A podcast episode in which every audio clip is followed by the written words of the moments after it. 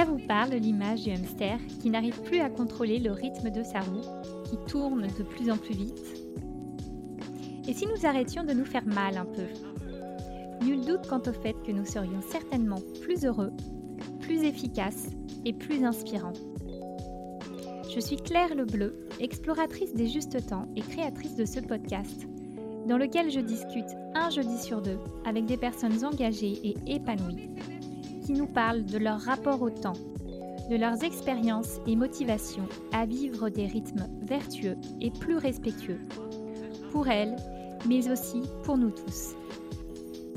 Ce podcast, c'est un peu ma thérapie bienveillante pour prendre du recul, me recharger en énergie et repartir dans la bonne direction, et pour longtemps cette fois-ci. J'avais envie de vous le partager pour notre bien-être à tous. Merci infiniment à Monica pour sa musique.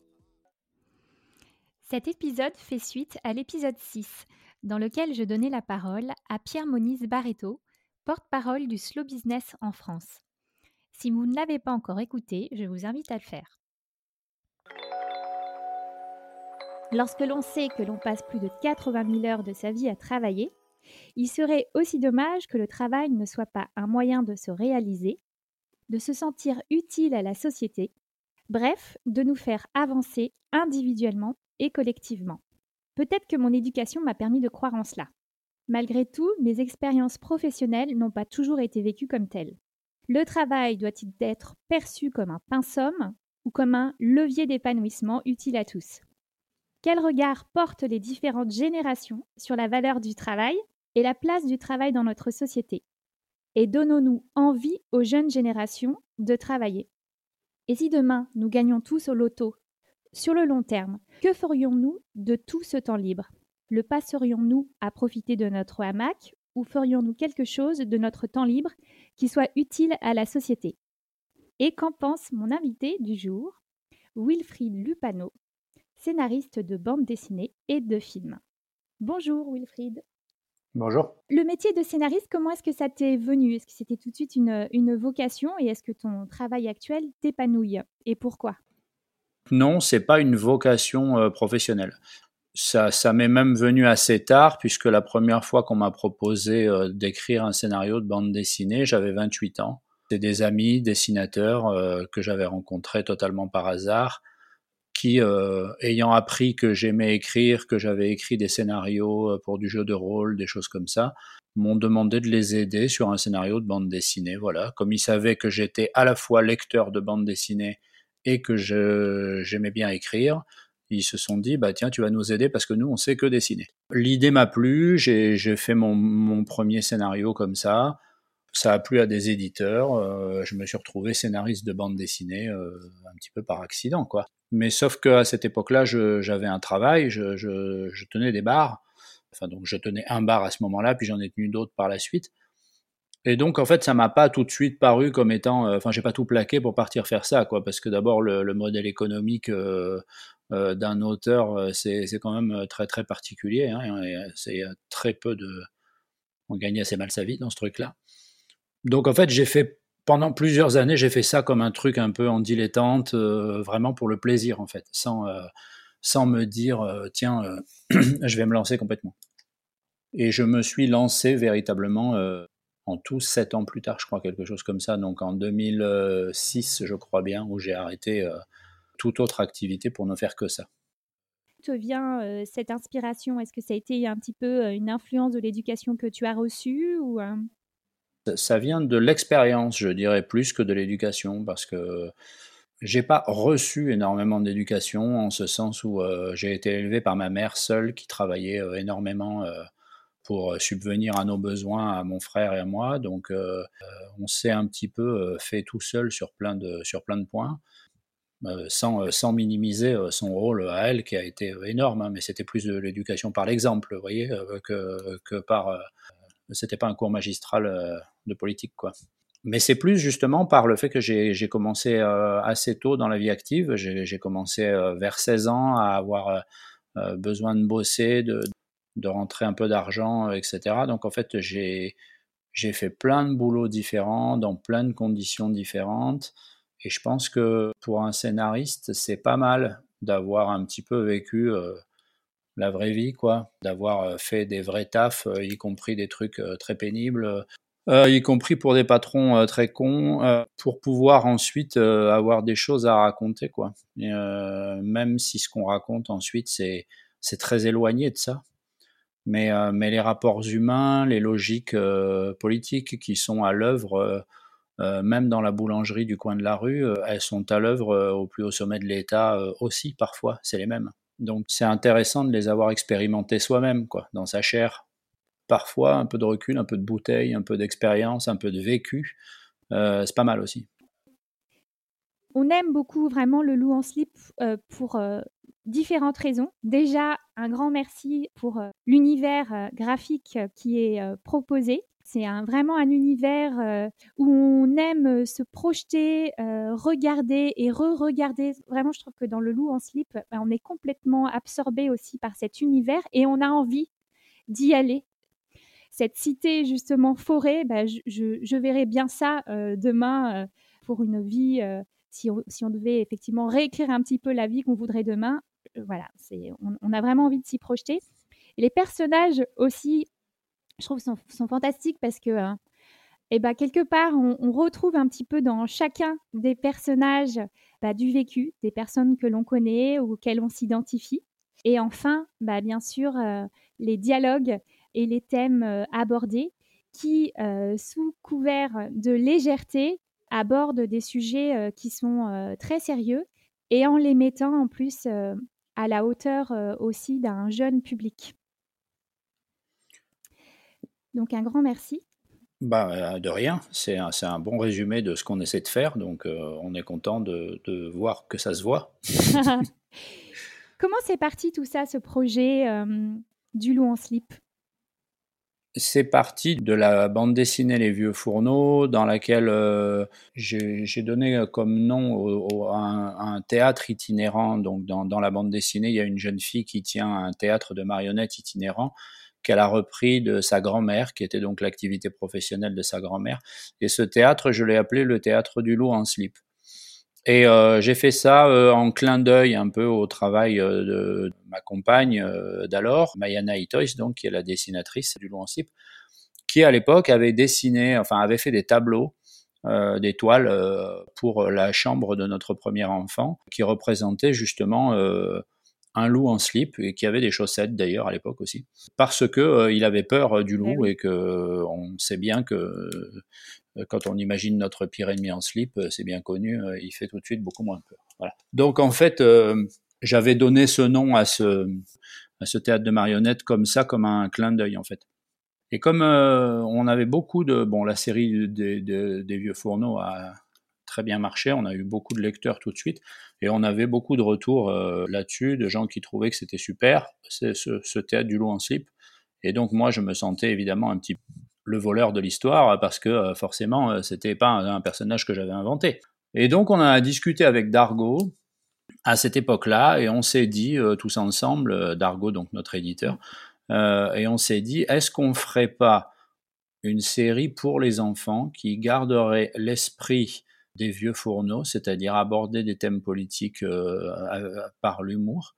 Mais à la différence euh, des vieux fourneaux, c'est que vraiment on ferait tout ce qu'on peut pour amener ces thématiques politiques dans un champ de compréhension euh, accessible aux enfants, mais aussi en n'excluant pas les parents, c'est-à-dire on voulait vraiment faire des livres pour cet âge qui est très élastique, cette tranche d'âge qui est très élastique, où on prend plaisir à lire à plusieurs, et euh, où on lit avec ses parents, son grand frère, ses, ses grands-parents, ou parfois dans la littérature pour les petits, le petit est le seul à prendre du plaisir. Enfin, nous, on avait vécu ça de manière assez forte avec euh, notre premier enfant, où il pouvait jeter son dévolu de manière souvent hyper mystérieuse sur un livre euh, qu'il faut lire tous les soirs et, ça peut vite devenir une espèce d'enfer pour les parents.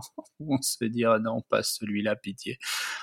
Euh, parce qu'il n'y a rien à manger intellectuellement pour nous quoi dans ce bouquin là quoi.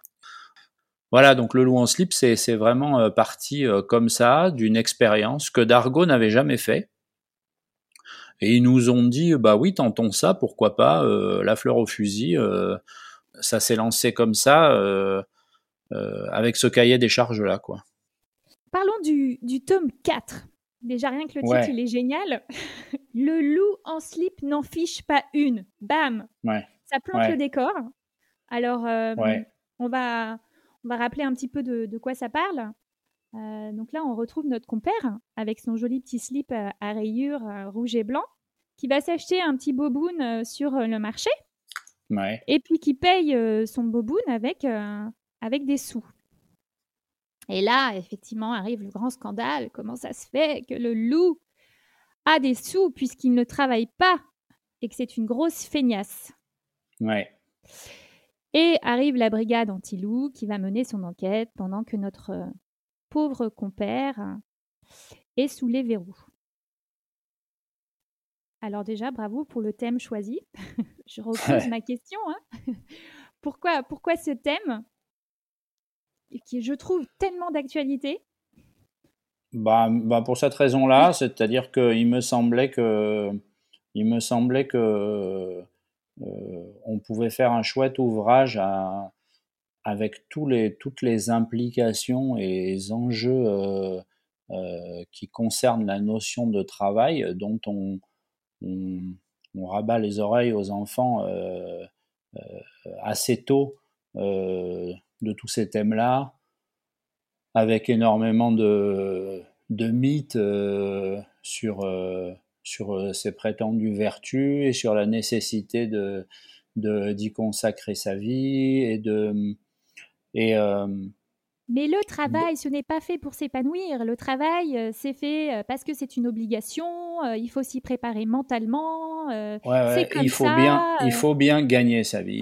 ce genre de phrase. Et, et effectivement, ça donne envie. Euh, c'est une phrase d'enfant euh, que, que, j'ai reprise un petit peu euh, sous une autre forme, mais quand on dit à un enfant qu'il faut gagner sa vie, il ne comprend pas cette phrase la plupart du temps, puisque la réponse naturelle, c'est de dire mais je l'ai déjà, qu'est-ce que je suis censé gagner? Et la, phrase n'a pas énormément de sens. Et donc on est obligé de, on est obligé de l'expliquer. J'avais eu envie de parler de ce thème aussi parce que j'avais eu, euh, euh, euh, quand mon, fils aîné était plus jeune, plusieurs de ses copains qui n'étaient pas vraiment capables d'expliquer le métier de leurs parents. quand ils venaient à la maison et que je posais des questions sur qu'est-ce qu'ils font papa et maman, j'avais des réponses parfois extrêmement cheloues où en fait, euh, même après plusieurs tentatives, j'arrivais toujours pas à savoir euh, ce que faisaient papa et maman. Et ça, pour une bonne raison, c'est qu'aujourd'hui, on, il y a des métiers qui sont pas accessibles à la compréhension euh, d'un enfant.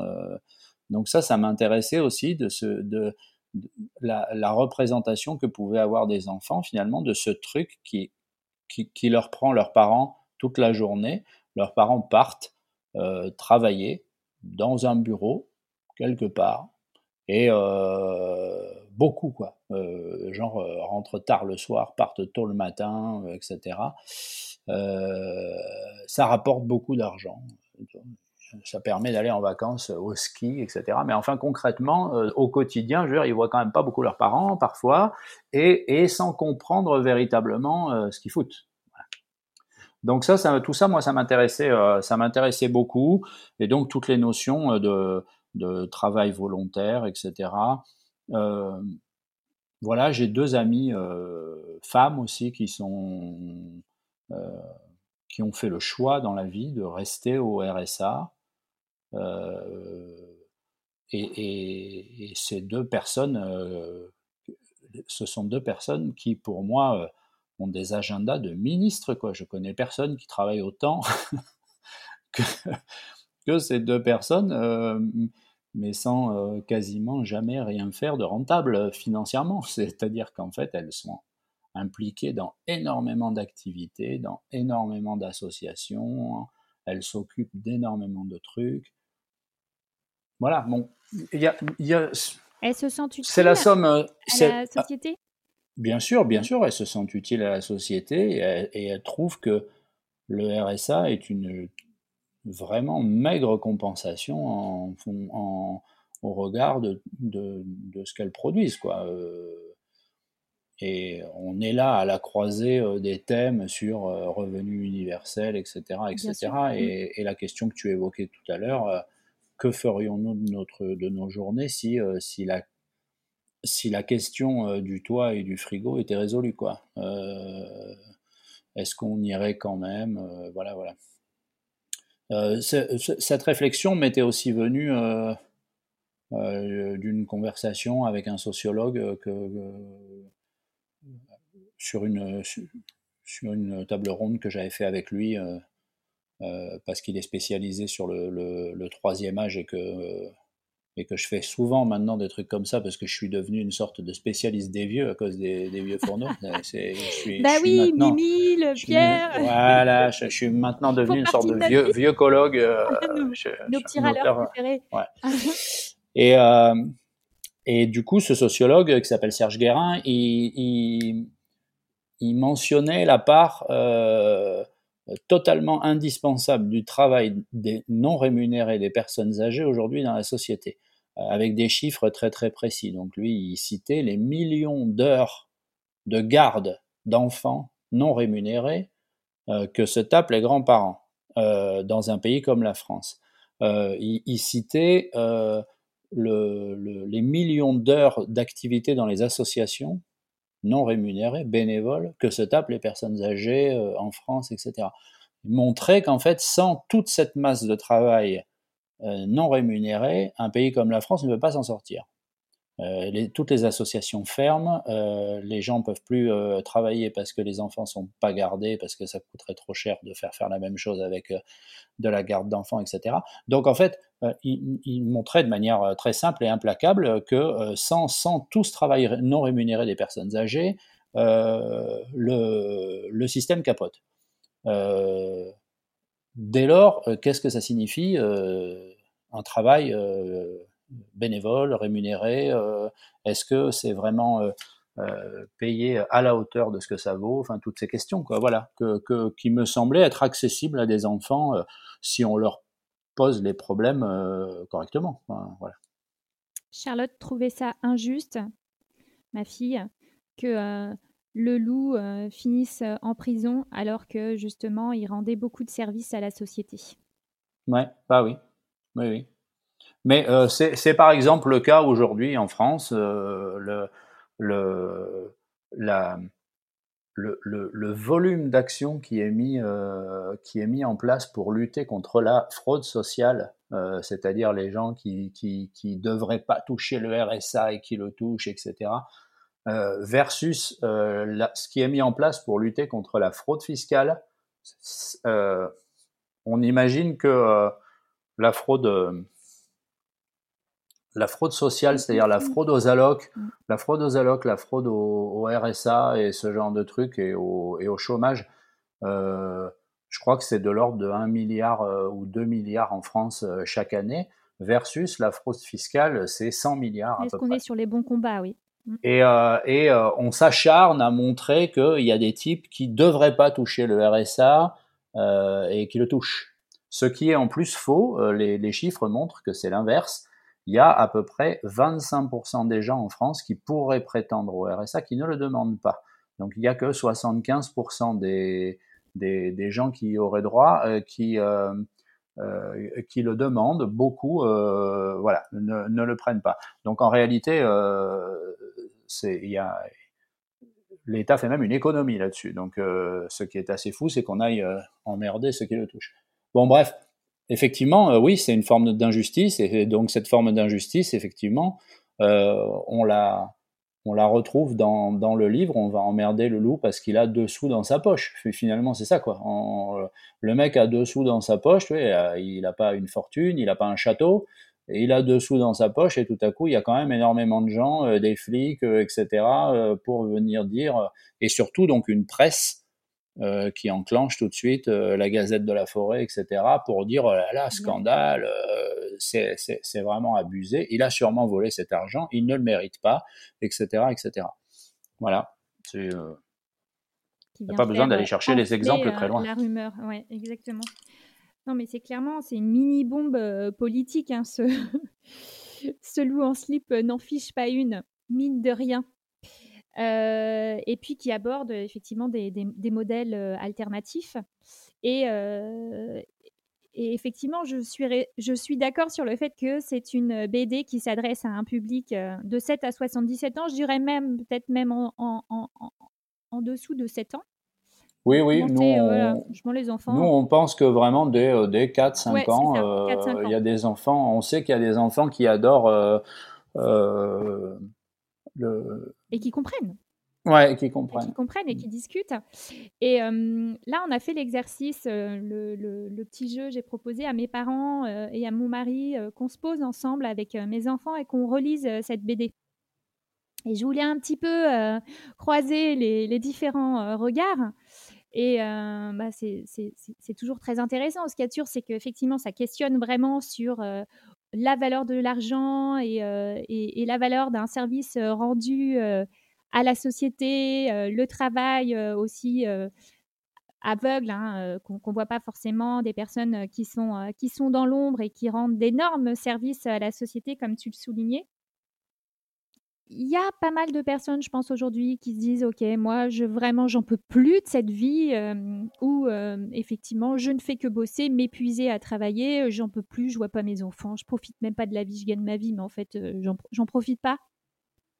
J'en profite pas, je deviens frustrée parce qu'en plus, je me demande aussi à, quoi je sers et, et, je suis plus trop raccord avec, euh, avec les valeurs euh, de, la boîte euh, qui, qui me donne de l'argent et qui ont quand même vraiment cette envie, et en tout cas les motivations, les raisons de vouloir changer, mais qui n'arrivent pas à le faire parce qu'ils peuvent se, peuvent se sentir coincés plus, on va dire, financièrement. Parce qu'aujourd'hui aussi, clairement, euh, les jobs, beaucoup de jobs qui rémunèrent euh, davantage, sont pas forcément euh, ceux qui, qui ont un réel impact positif, on va dire, sur, sur la société. Ah oui, oui, c'est même souvent le contraire. mais c'est fou.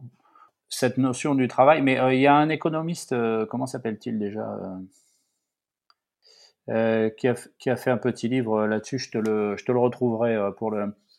Mais il, parle de, justement de cette hypocrisie fondatrice du monde, du milieu capitaliste, enfin du, du, système capitaliste, qui d'un côté glorifie le travail comme euh, comme l'alpha et l'oméga d'une vie, comme l'important c'est ça dans la vie, c'est ce travail qui t'épanouit. Et de l'autre côté, voilà, et de l'autre côté, qui n'arrive pas à dépasser le paradoxe suivant, c'est que ce sont les métiers les plus intéressants et qui apportent le plus de privilèges qui paradoxalement sont les mieux payés, alors que les métiers les plus difficiles, les plus pénibles et les plus euh, avilissants qui sont les moins payés. Or, si on respectait cette fameuse logique capitaliste de la, glorification du travail pour le bien de la société, etc., alors il est très clair euh, qu'un éboueur euh, qui, qui, qui, a un travail absolument euh, nécessaire, pénible, euh, avec des conditions de travail euh, épouvantables, etc., devrait gagner sa vie mille fois mieux que moi, qui suis là dans mon chez moi tranquille à écrire mes histoires de loup en slip. et pourtant, c'est pas le cas. Enfin, ça peut ne pas être le cas. En, tout cas, il n'y a, a, aucune chance que, que, lui, à un moment donné, euh, il, il, puisse gagner euh, autant d'argent que moi je peux en gagner si à un moment donné je fais une série qui marche. Quoi. C'est, ça le, paradoxe euh, absolu du, capitalisme. Sur la valeur, sur la valeur travail, hein. il y en a d'autres des paradoxes, mais sur la valeur travail, il y a celui-là. quoi. Est-ce que tu es un optimiste dans la vie? Je dirais pas ça, non. D'ailleurs, c'est pour ça que je fais quasiment plus que des bouquins avec de l'humour dedans. J'ai besoin de cet outil de la dérision pour dépasser euh, mon pessimisme euh, profond. Hmm. Mais en tout cas, enfin, je pense que vraiment en faisant euh, ces BD, merci beaucoup parce que tu insuffles, vous insufflez tous les tous les trois un vent d'espoir et puis et puis des messages très forts à une jeune génération qui, on le voit de toute façon déjà aujourd'hui, hein, la jeune génération qui arrive euh, sur le marché du travail, euh, bah, pas forcément envie de aujourd'hui de s'inspirer du modèle de, de leurs parents Les enfants qui sont nés ces dernières années, là on va dire ces dix dernières années, on estime que à peu près 80% des emplois qu'ils occuperont n'existent même pas à l'heure actuelle. Mm. Et, et ça, en deux générations, on est passé d'un modèle où un enfant avait la quasi-certitude de reprendre, euh, euh, de marcher dans les pas de ses parents, euh, ce qui était le cas de la génération de mes parents à moi, par exemple, la génération de mes parents à moi, bien souvent, dans 80% des cas, on reprenait le commerce ou l'activité des parents derrière, et puis le, la vie, elle était comme ça, c'était simple. Et on est passé à l'inverse, c'est-à-dire que ça ne va plus être que dans 20% des cas. Et dans 80% des cas, les métiers qu'ils vont faire n'existent même pas encore aujourd'hui. Donc on n'est même pas capable de, leur parler de ce qu'ils pourraient faire plus tard, parce que des nouveaux métiers s'inventent euh, tout le temps. Euh, euh, mais il y a encore 10 ans, le simple fait d'être influenceur ou euh, youtubeur ou enfin mais il y, a énormément d'exemples. Il y a celui-là qui me vient, mais euh, donc en fait, euh, on, peut juste leur donner des armes, mais en fait pour grandir, mais ils sont face, enfin on est face, on sera à côté d'eux, mais il y, a quand même un grand inconnu devant nous, quoi, qui est que ça va être un monde quand même très très largement débarrassé d'énormément d'aspects du travail pénible euh, et, du travail tout court, de ce qu'on appelle aujourd'hui du travail. Euh, par contre, ça va être un monde dans lequel il va y avoir mille activités à faire, euh, lesquelles seront monétisables, capitalisables, essentielles, non essentielles, tout ça, mystère. Hein. Le, loup en slip n'en fiche pas une faisait vraiment beaucoup écho à beaucoup de réflexion que je me faisais un petit peu dans mon coin ou en discutant avec d'autres, en observant des choses. Et je me disais, mais ce serait génial de, pouvoir organiser dans des écoles, le jour où, ce sera de nouveau possible, des pièces de théâtre où les enfants, justement, joueraient cette pièce, le, loup en slip. J'imaginais une fête de l'école avec, bah, justement, ensuite, les parents qui viendraient voir les enfants ça permettrait vraiment de créer un dialogue et de, et de changer euh, une fois de plus euh, le regard sur, euh, sur le monde du travail et sur, et sur la valeur. Moi, je me rappelle avoir fait il y a des années de ça. J'avais fait une intervention dans une prison pour mineurs. Et dans cette prison pour mineurs, à la fin de la, de l'échange. Il y avait une espèce de moment comme ça, un peu informel, autour d'une espèce d'apéro sans alcool, euh, avec des cakes et, du banga. Euh. Il y avait les, éducateurs, quelques matons qui étaient là, et puis évidemment les gamins. Et un des gamins m'avait pris un peu à part, etc., pour me parler cinq minutes, et, et il m'avait dit, vous êtes la première personne que je rencontre qui fait quelque chose. Alors euh, ça m'avait déstabilisé parce que je n'avais pas compris ce qu'il voulait dire. Mm. donc je lui avais dit mais comment ça qui fait quelque chose? Euh, ben Donc il savait pas trop comment le dire autrement, donc il l'avait répété. Il m'avait dit bah vous vous faites quelque chose, c'est vous faites un truc quoi, et euh, vous avez un métier. Et ben je lui dis mais euh, je comprends pas. Enfin euh, tes parents par exemple dans ton entourage etc. il m'avait dit ah non non moi dans mon dans mon entourage, euh, personne n'a jamais travaillé. Et je lui avais dit, ok, mais là, par exemple, à la prison, enfin, tu vois, il y a les, y a les surveillants, il y a, tu vois. Et il m'avait dit, oui, non, mais ça, c'est pas pareil. Ça, c'est des boulots. Euh, mais vous, vous faites un truc. Et donc, j'ai fini par comprendre ce qu'il voulait dire, évidemment. C'est que c'était la première fois qu'il rencontrait quelqu'un qui était enthousiaste de son activité, qui, euh, qui en parlait, qui essayait de la partager, euh, parce que c'était ça, vous voyez, il y avait tout un échange sur qu'est-ce que c'était que mon métier de scénariste, de bande dessinée, etc., etc., comment je m'étais retrouvé là, blablabla. Bla, bla. Et en fait, je m'étais rendu compte que ce gamin qui avait donc 15 ans, quelque chose comme ça, et qui était en tôle, ouais.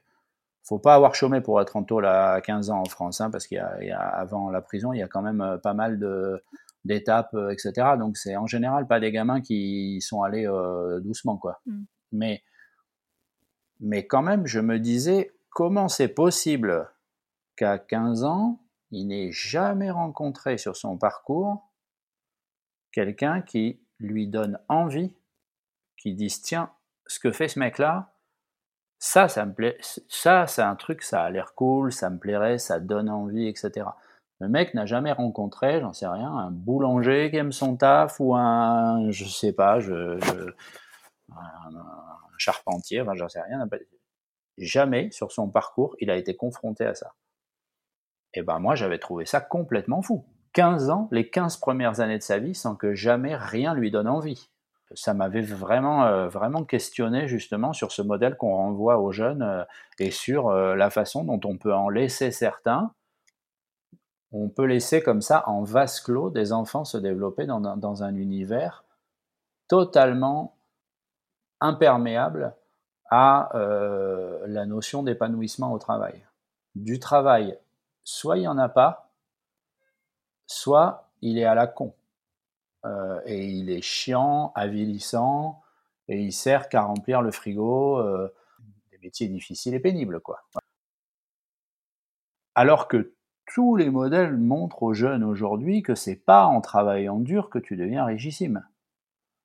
Euh, n'importe quel euh, youtubeur qui n'existait pas il y a deux ans et qui est multimillionnaire aujourd'hui montre le contraire.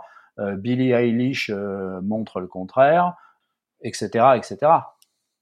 ça, il, voit bien qu'en fait le dernier truc à faire, mais vraiment le dernier truc à faire pour devenir riche dans la vie, c'est vraiment travailler, quoi.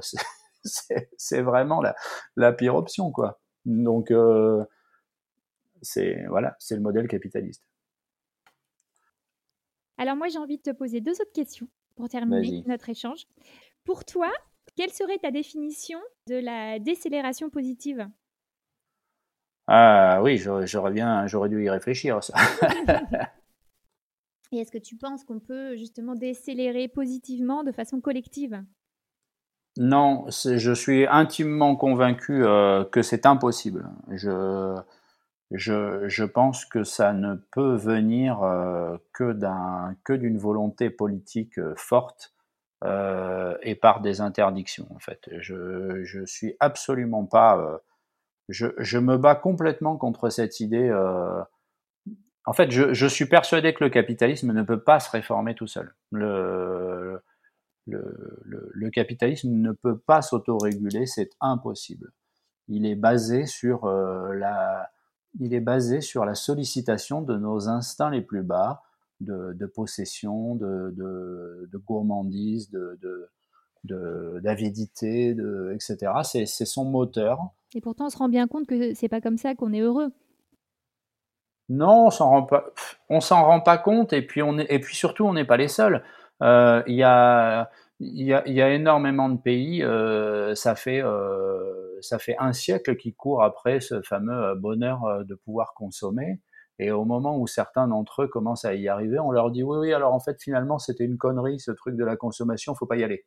Et donc, on commence à vouloir imposer nous, les méga pollueurs qui avons défoncé la planète, on commence à vouloir imposer euh, des normes de consommation hallucinantes à l'Afrique, à certains pays émergents en Asie ou en Amérique du Sud. Enfin, c'est l'hallucination euh, la plus totale.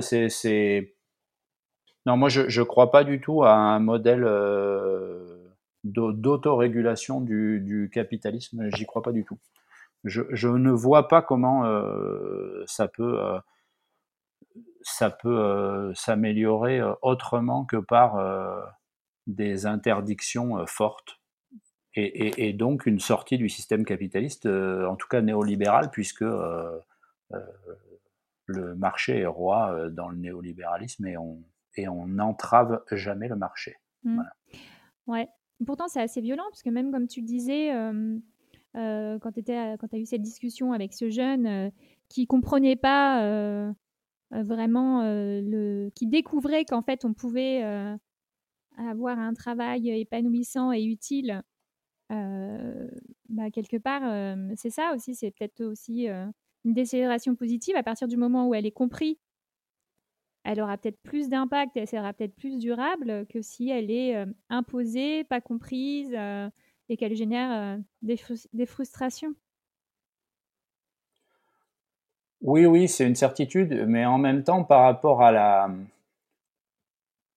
par rapport à la masse totalement colossale des gens qui ne sont pas du tout dans une logique de décélération, euh, de, de, préoccupation euh, écologique, etc., mais qui sont véritablement dans une logique de survie quotidienne, mm. d'acheter des produits à bas coût parce qu'ils n'ont pas d'argent.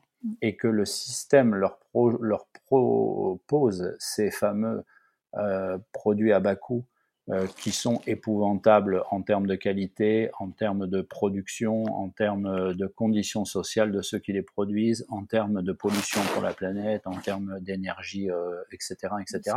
Épouvantables sur tous les points à long terme, mais qui à court terme résolvent les problèmes qui sont posés, c'est-à-dire que j'ai un slip à 1 euro et ça tombe bien parce que j'ai 1 euro pour m'acheter un slip. Euh, euh, tant que ce système permet ça, euh, effectivement, la petite catégorie de gens qui peuvent se permettre de s'arrêter et de réfléchir sur tout ça et qui eux font des efforts, etc. C'est formidable, j'essaie d'en faire aussi, etc. Mais enfin, on ne pèse rien euh, par rapport à la masse des gens qui ne, ne peuvent pas se payer le luxe, ne serait-ce que d'avoir cette réflexion sortons du slip et allons dans la couche culotte, par exemple. Euh, le, le, le, marché de la couche culotte, tu vois. Donc, euh, moi, mon, mon, mon, enfant le plus âgé, il a 14 ans. Donc, en fait, quand il est né, on a commencé à. C'était totalement impossible de trouver des couches biodégradables, etc. Sauf sur Internet, ça valait un bras, etc., mm. etc. Bon, aujourd'hui, des couches biodégradables, on sait en fabriquer. On sait aussi que euh, les couches euh, non biodégradables, ça reste 400 euh, ans dans la nature, c'est épouvantable, etc. Mais le, libéralisme dit on va faire les deux et les gens auront le choix et on va les informer mmh. et on va les sensibiliser. Et en fait, il n'y a aucune chance que ça marche. je veux dire, ça va marcher, ça va marcher au bout de 150 ans. Sauf qu'au bout de 150 ans, on va avoir un gros problème de réchauffement climatique donc, en, fait, il n'y a qu'une solution, c'est de dire, puisque maintenant on sait fabriquer euh, des, couches biodégradables, euh, les autres euh, couches sont interdites. fin de l'histoire.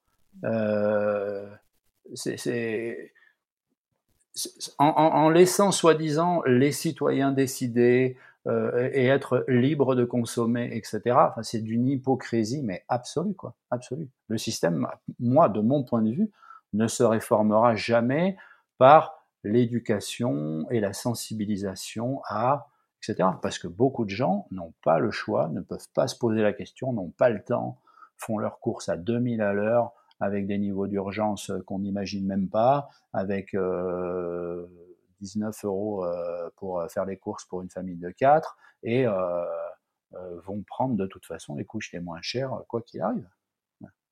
Euh, ouais, et puis euh, bah, bravo aussi pour euh, le, cinquième thème proposé dans Le Loup en slip, hein, qui parle justement de la consommation. bon, même si ça reste de la sensibilisation et de l'éducation finalement, parce que c'est quand même ce que tu fais hein, sur, sur ce sujet-là.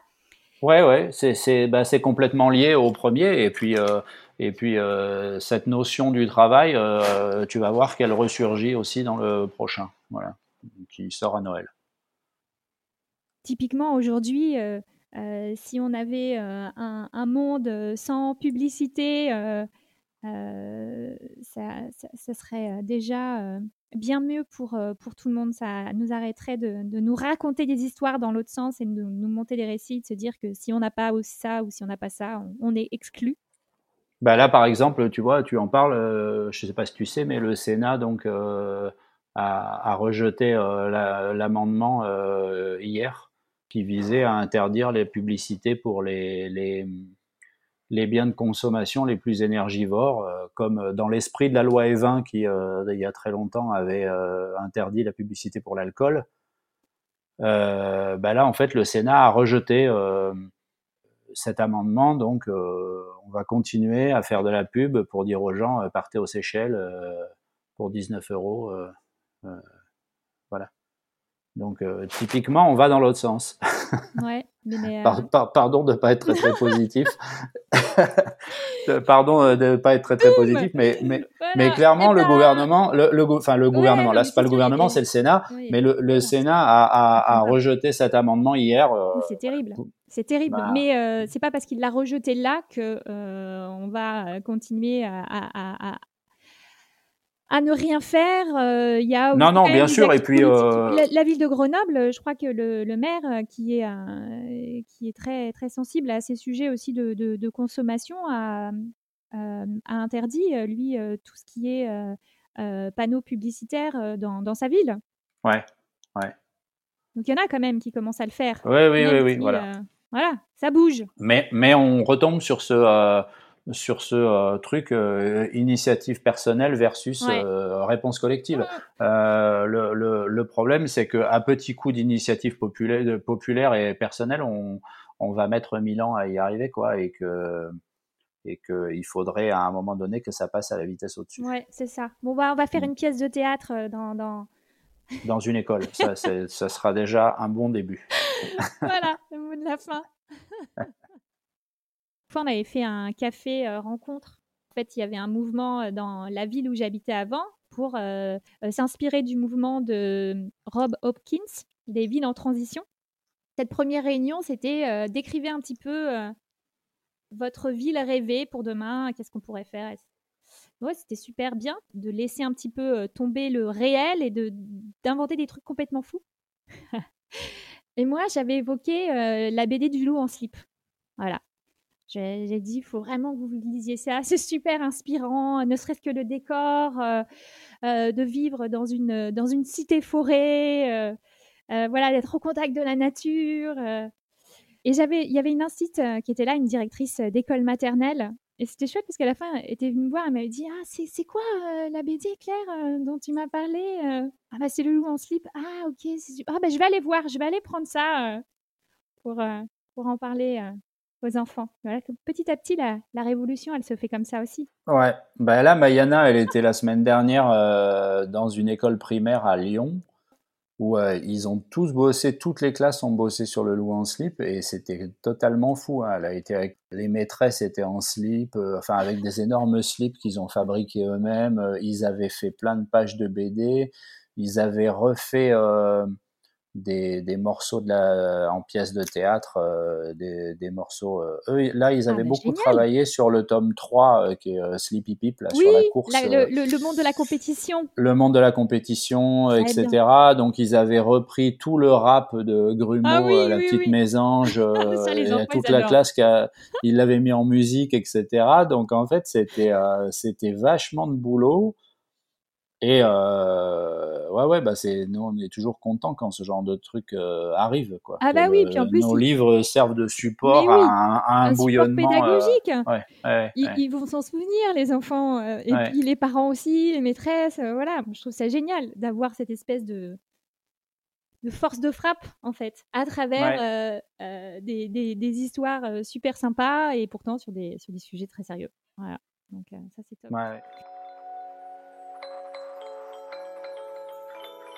Inutile de vous dire que je suis une fan inconditionnelle du loup en slip et des vieux fourneaux. Un grand merci à Wilfried Lupano pour cet échange, qui peut-être comme moi vous fera pas mal cogiter et vous donnera également envie de rendre visite à votre libraire de quartier. Et à toutes celles et ceux qui me disent qu'ils n'ont pas le temps de lire des BD, je les encourage à le prendre quand même ce temps. L'humour est un excellent remède à la morosité ambiante. Qui sait, peut-être retrouverons-nous ainsi de l'énergie et de l'inspiration. Car la BD, c'est aussi une façon de questionner notre quotidien et peut-être de le modifier pour notre bien-être à tous. Et maintenant, venez, on en discute sur mon compte Instagram, lebontempo.podcast ou sur Facebook, Le et si le temps devenait notre allié. Si vous avez aimé cet épisode, la meilleure façon de me soutenir est de le faire circuler auprès de vos proches et de me mettre un commentaire suivi de 5 étoiles sur Apple Podcasts. Merci.